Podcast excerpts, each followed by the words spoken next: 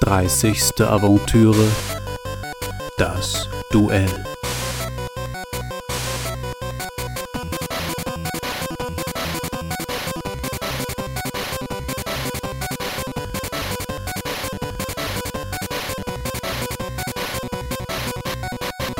In welcher der Antagonist und Walter Gastmann zum Showdown aufeinandertreffen.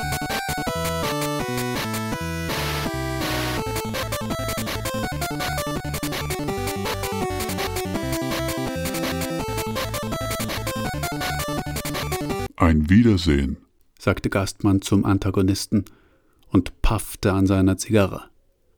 Da sind wir, sagte der Antagonist.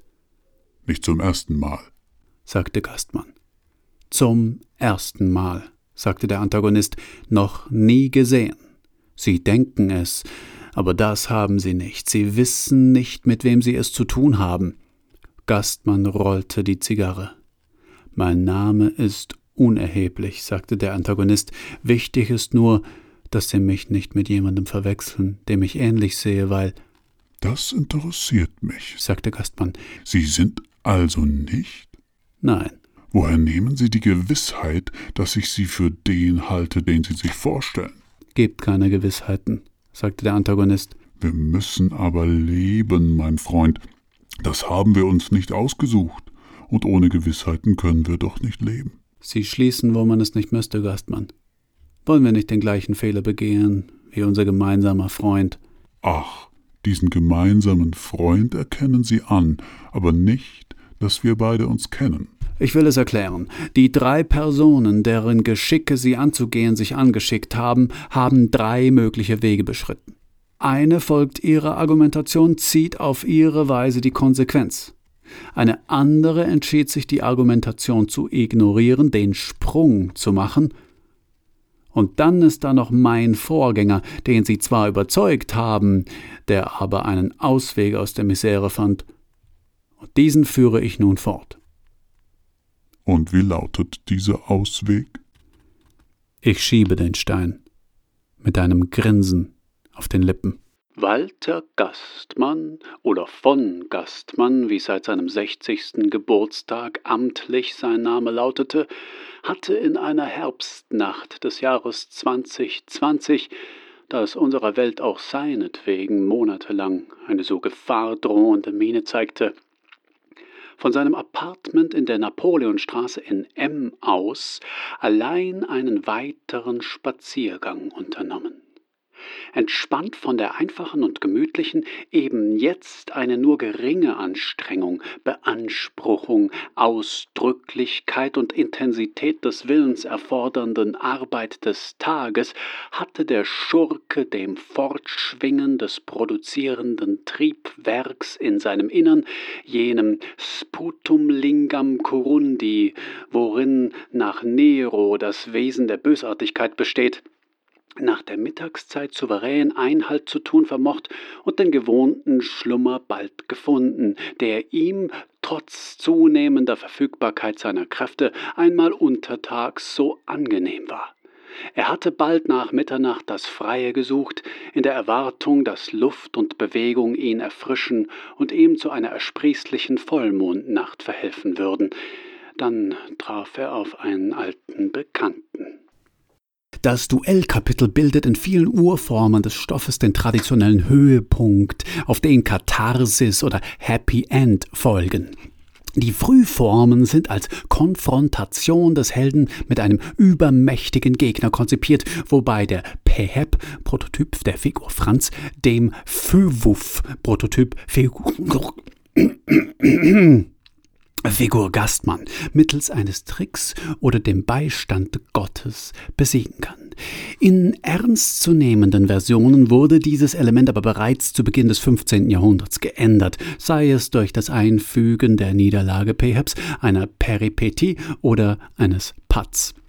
Zumal wird auch durch Hinzufügen einer dritten, neutralen Figur ein Triell, sogenanntes Mexican Standoff, konstruiert. Ferdinand von Brabant 1467 lässt hierzu sogar den totgeglaubten Rossot auftauchen. Andere Varianten beinhalten das sprichwörtliche Aufdecken der Karten bei einer Pokerrunde, Showdown und ein Pistolenduell. Letzteres meist in formelhaft pathetischer Konfrontation, zeitlich ausgedehnt, eine statische Manifestation des Konflikts bewirkend. Oft kommt auch ein Ehrenkodex zum Tragen, der die Wiederherstellung gekränkter Ehre reguliert.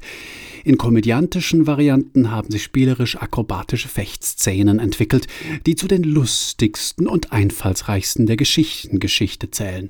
In der Version von Wolf Meierlein 1987 ergibt sich durch ein Geständnis Gastmanns für Wuff kurz vor Ende eine unerwartete Wendung, die die Rollenverteilung umkehrt.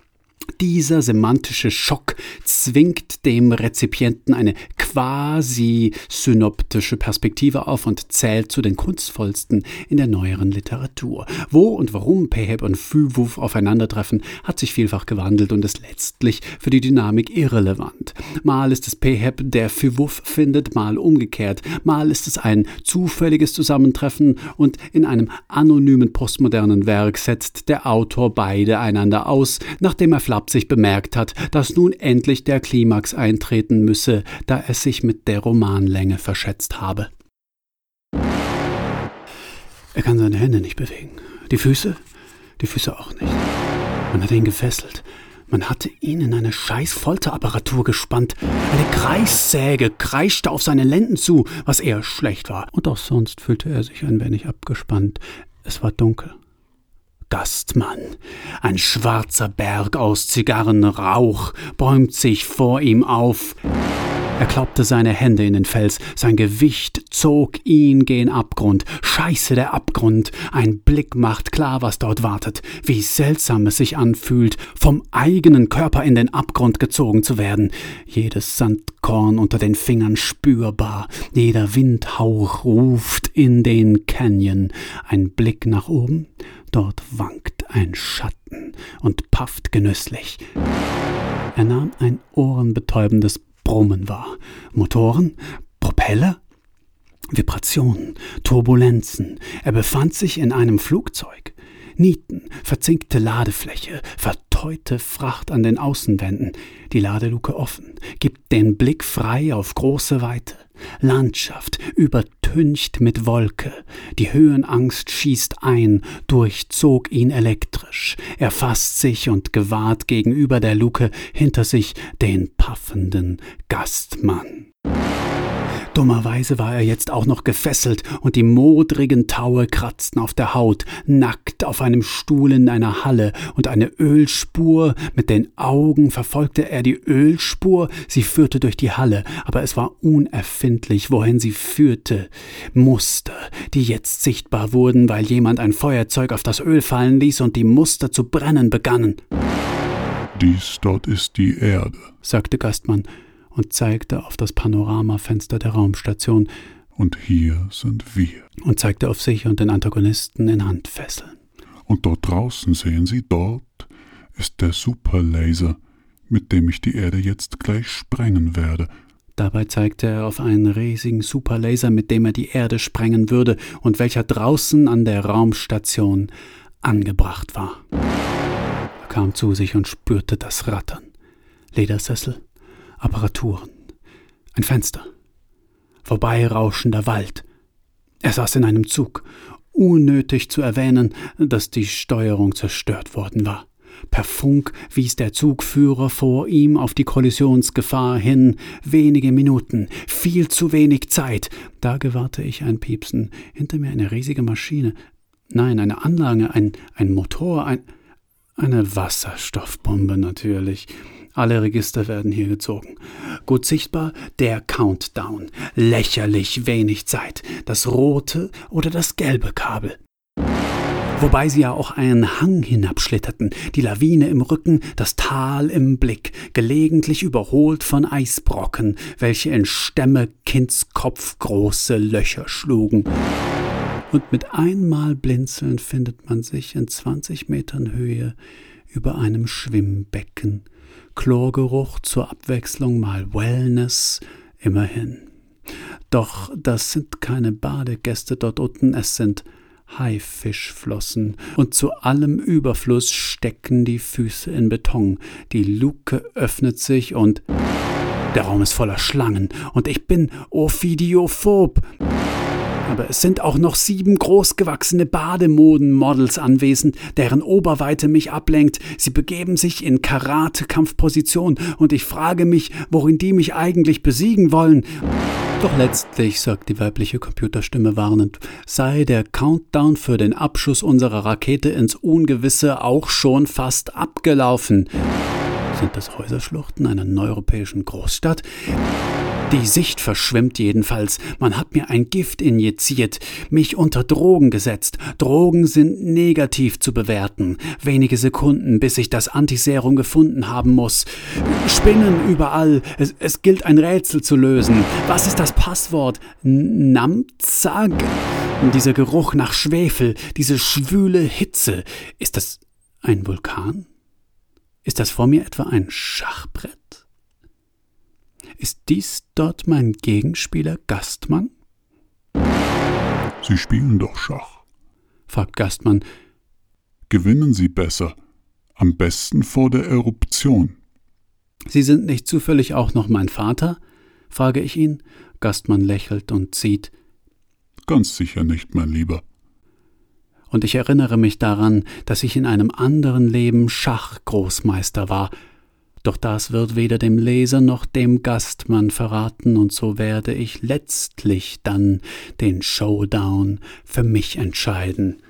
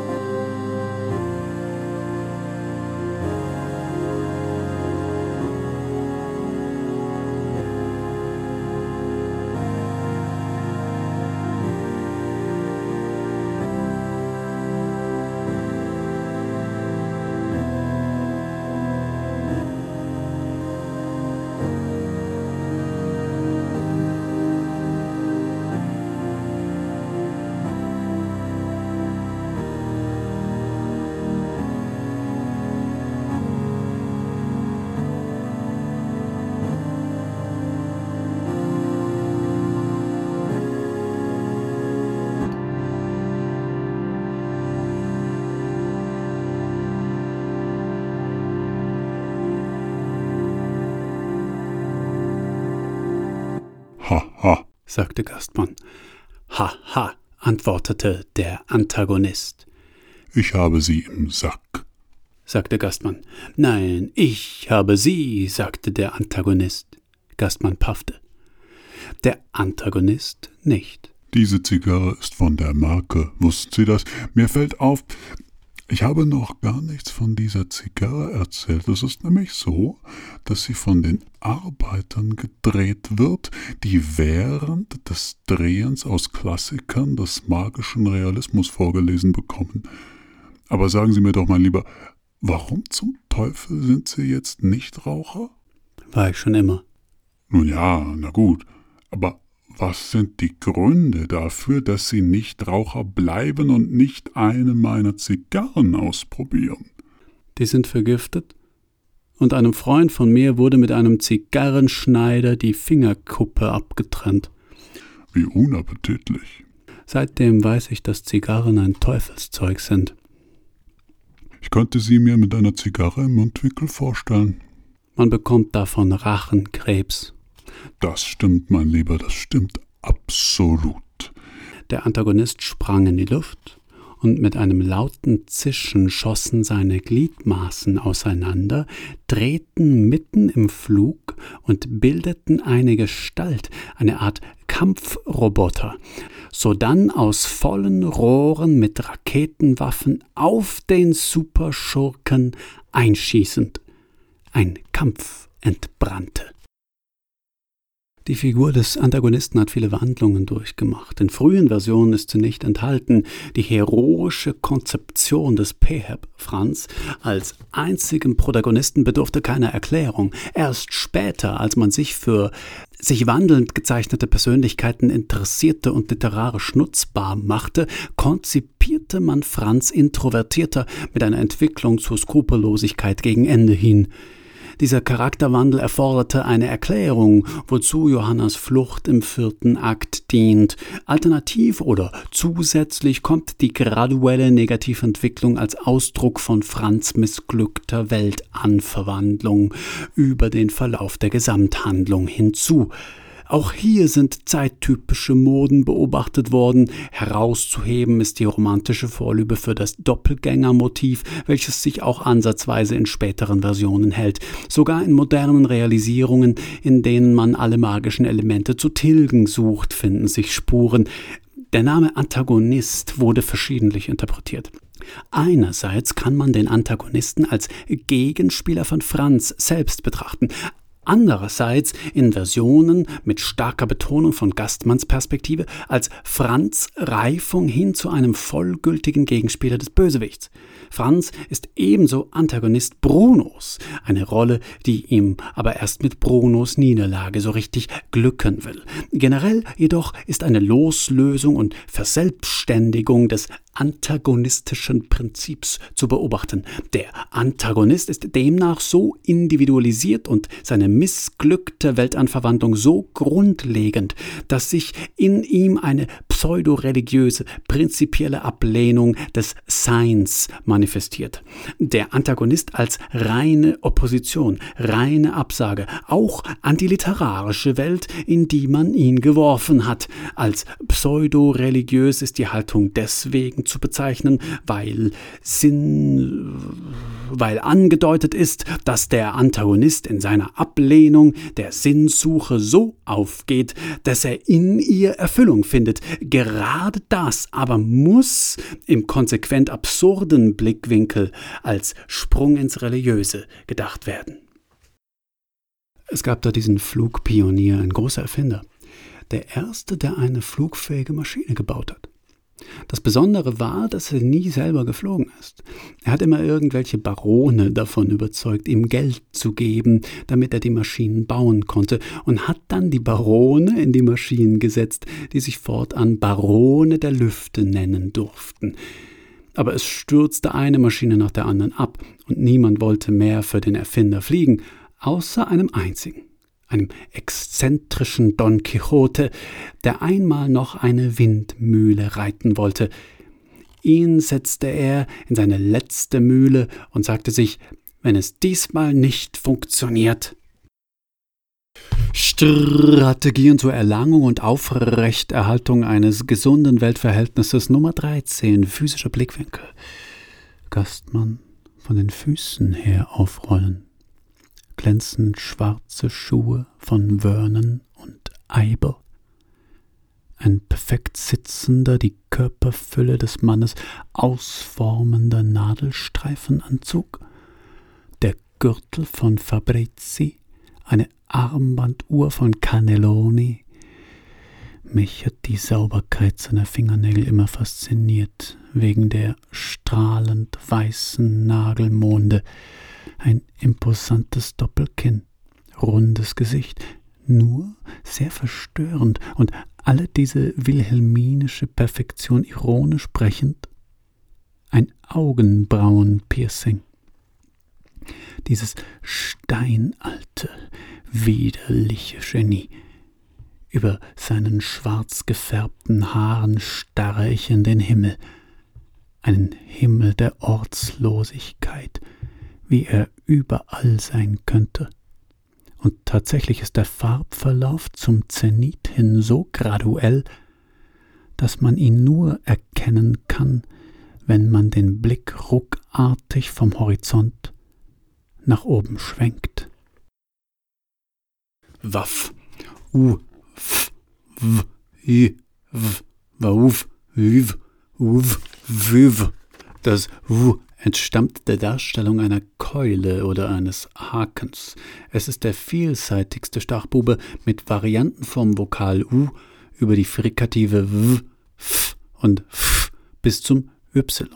Sie alle sind eher vorne im Mundraum situiert und haben etwas ausscheidend Spuckendes, Emittierendes. Das Wurf in seiner Bedeutung als Keule gilt denn auch als aggressiv zerstörerisch, weswegen es in späteren Fenshu-Mythen, nachdem, beeinflusst vom Zarathustrismus, das Element der Dichotomie von Gut und Böse eingedrungen ist. Auch Phyvuf, den fliegenden Hundedämon, symbolisiert, unter anderem charakterisiert durch seine ausnehmende Grausamkeit. Phyvuf ist das Böse an sich. Er hat die Figur des christlichen Teufels stark beeinflusst, aber ebenso dessen Vorgänger in der griechischen Mythologie Pan und die Saturn.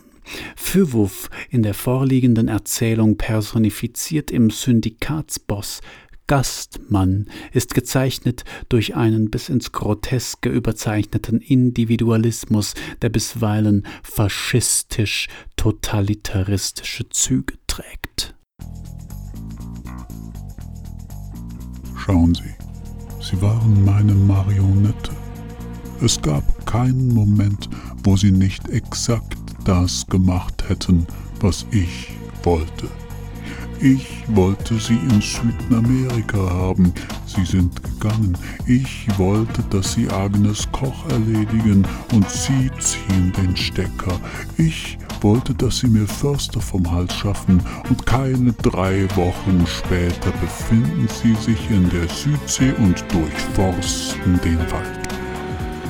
Aber am meisten hat mich interessiert, ob sie es mit meinem alten Widersacher in Afrika aufnehmen könnten sie ihm gewachsen sein würden. Nun, sie waren es nicht, aber, und das muss ich gutieren, sie haben immerhin unseren lockigen Freund recht geschickt für die Aufgabe abgerichtet. Dafür haben sie meine Anerkennung verdient. Das war ein nettes Ränkespiel.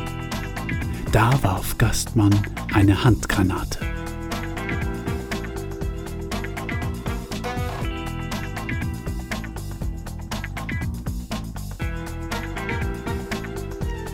Da ist Gastmann, paffend vor dem Antagonisten. Wollen Sie auch eine? Nein, danke. Ich habe das Rauchen aufgehört. Wind geht, Mond scheint, Wolken leuchten. Gastmann sagt, ich freue mich sehr, sehr, Sie wiederzusehen weil es ja eine Weile her ist und weil Sie ja einiges hinter sich haben, und da freue ich mich natürlich, da ich Ihnen nun endlich mal sagen kann, ich bin stolz auf Sie. Danke, sagte der Antagonist, aber Sie wissen nicht, mit wem Sie es zu tun haben, denn Sie haben es nicht mehr mit demselben zu tun, mit einem veränderten Manne, mit einer persona mutata. Aber sicher, sagte Gastmann. Haben Sie sich verändert. Wir alle verändern uns, und besonders natürlich Sie, mein Lieber, Sie haben mir einiges durchgemacht. Da kann man durchaus sagen, dass Sie ein ganz anderer sind. Danke, sagte der Antagonist, aber Sie wissen nicht, wie deutlich die Veränderung ist, mit welchen Annahmen ich aufgebrochen bin und was die Ereignisse in mir verändert haben. Ich habe mich so verändert, Gastmann, dass mittlerweile nichts mehr übrig ist von dem, der sich da ursprünglich zu verändern begonnen hat, weil es ja nicht ich war, der sich damals verändert hat. Es war ein anderer und ich bin ein anderer heute. Sie wissen also keinesfalls, mit wem Sie es hier zu tun haben, Gastmann. Das kann ich voll und ganz anerkennen, sagte Gastmann. Und ich freue mich, dass wir uns hierauf einigen können. Ich möchte mich gerne einlassen auf dieses kleine Wechselspiel. Sagen Sie mir also, mit wem ich es zu tun habe, wer Sie sind, wem stehe ich gegenüber? Sagen Sie mir, wie möchten Sie genannt werden? Fürs Erste, sagte der Antagonist, können Sie mich Antagonist nennen. Antagonist, sagte Gastmann und paffte, also klang es eigentlich eher wie Ampapomyph, Das scheint mir ein sonderbarer Name. Was soll er ausdrücken? Er betont das Gegenübergestelltsein, und zwar in jeglicher Art und Weise. Zunächst einmal natürlich Franz, von dem ich mich so weit entfernt habe. Ich bin seine Entwicklung und gleichzeitig die Verneinung. Dann bin ich Bruno gegenübergestellt. Ich bin es, der ihn attackiert hat, damals auf dem Berg, als ich nur eine Art Doppelgängermotiv war. Dort schon keimte ich in Franz, ohne jemals Franz zu sein. Daher bin ich Brunos Gegenspieler, der Anti-Helden-Entwurf zum Anti-Helden.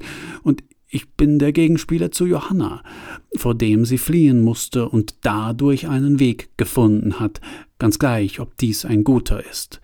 Ich bin der absolute Gegenentwurf zum Gefühl, und natürlich ist auch eben dadurch das Ganze zum Scheitern verurteilt gewesen.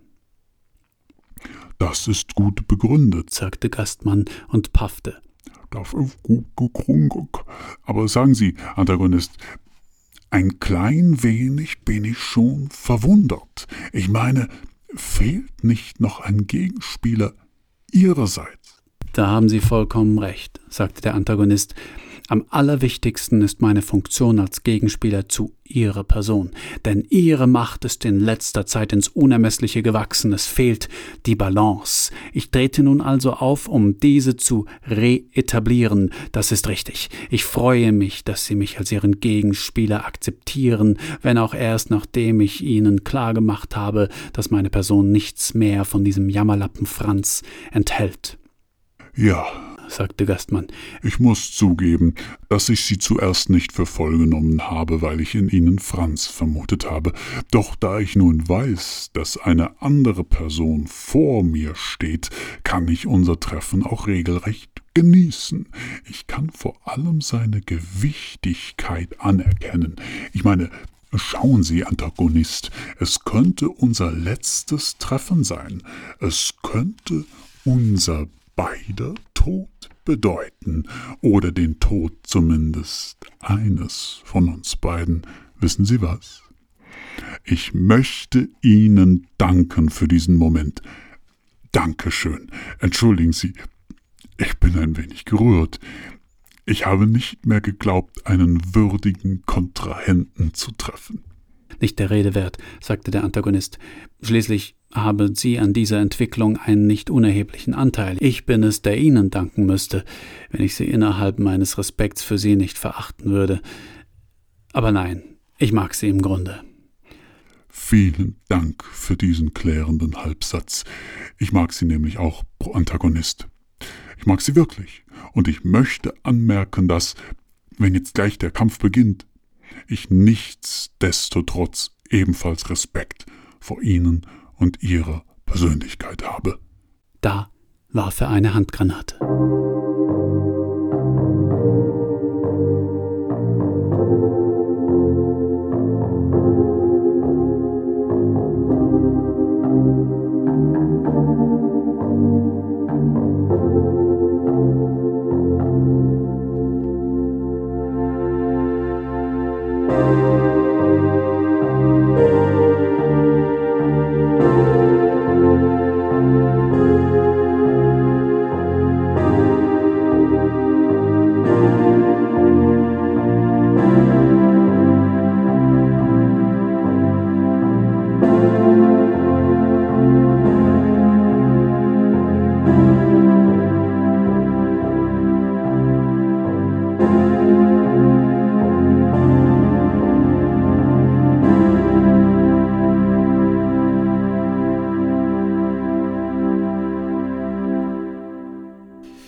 Strategien zur Erlangung und Aufrechterhaltung eines gesunden Weltverhältnisses Nummer eins Analysieren.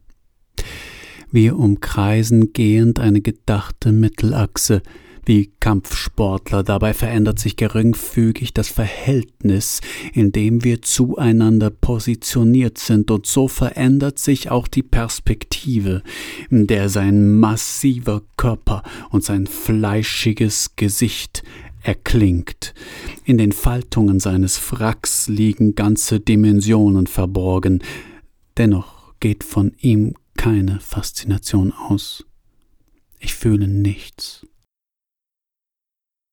die Klippe, die Weite dahinter, die Hand, die jetzt durch ihre die Klippe greifenden Finger sichtbar wird. Jetzt der Arm, der Ellbogen, der sich davor wirft, Kopf und Oberkörper, das Abrutschen, das erneute Aufwerfen, bis er Halt findet und schließlich sich aufrichtet, den Blick nach oben lenkt. Da steht eine imposante Figur, fett, im Anzug, mit einer Zigarre im Mundwinkel. Gastmann. Willkommen, mein Lieber, skandiert der Bösewicht. Wie äußerst erfreulich, dass Sie das Rätsel gelöst haben. Ich bin es, ich bin, wer ich bin, und Sie haben es herausgefunden. Das Rätsel ist gelöst. Der Klimax kann beginnen. Nun, sagte er und klopfte sich den Staub von den Klamotten, das freut mich, dass Sie sich freuen, lassen Sie uns feiten. Feiten? rief Gastmann. Ich bitte Sie, was ist das für eine Lebenseinstellung? Er schlug dem Fettwanst mit der geballten Faust in die Wampe. Du widerliche fette Sau, rief er, ich hau dich zu Brei. Er deckte den Schurken mit Schlägen ein, schrie, kratzte, keuchte, fiel zurück und stolperte, landete auf dem Hintern. Gastmann hatte keinen Kratzer. Ich bin ein Fettsack, mein Lieber. Und was für einer. Denken Sie, sowas kann mir was anhaben? Ich dachte, wir machen einen Kampf als Metapher. Außer Mode und zudem Genre untypisch, infantil. Er warf sich auf den Boden und umklammerte Gastmanns linken Fuß, verbiss sich in seine Wade, biss so fest er konnte aber er kam nicht durch die Socken. Sie waren aus einem gepanzerten Material. Scheiße, du blöder, fetter. Gastmann ließ sich fallen.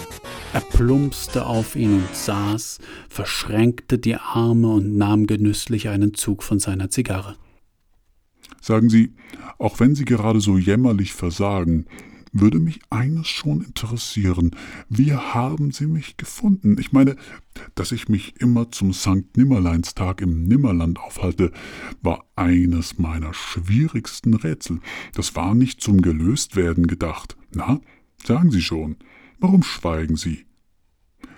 Jetzt sind Sie plötzlich so still. Ach so, Entschuldigung.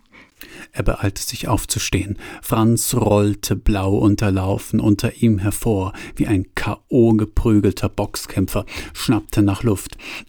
Sie sind nicht der Einzige, der mehr ist, als er vorgibt zu sein.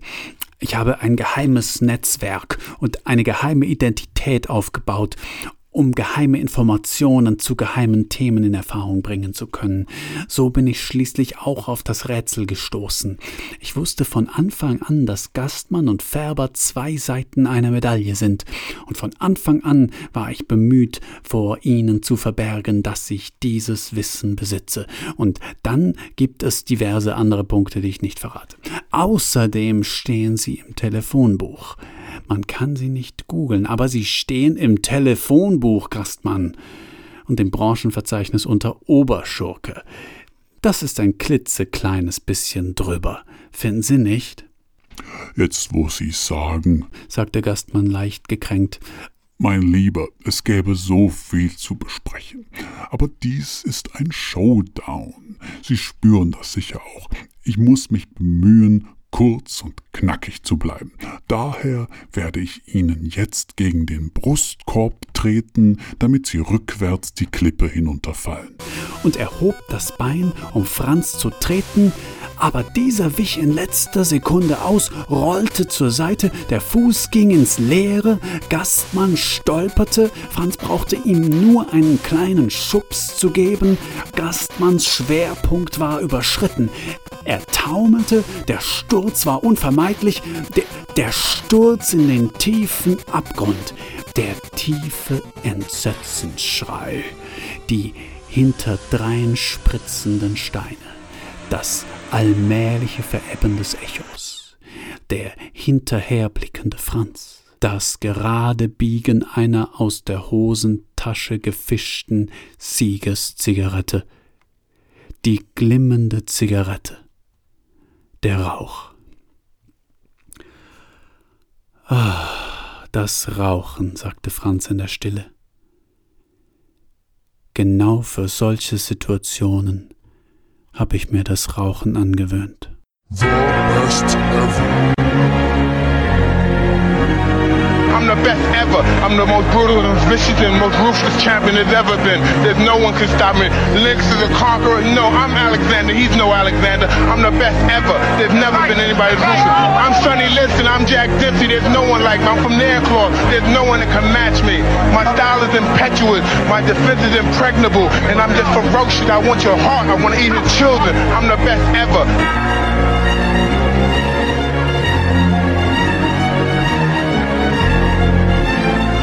I'm the best ever.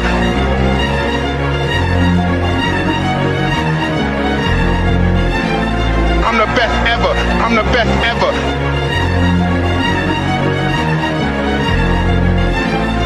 I'm the best ever. I'm the best ever. I'm the best ever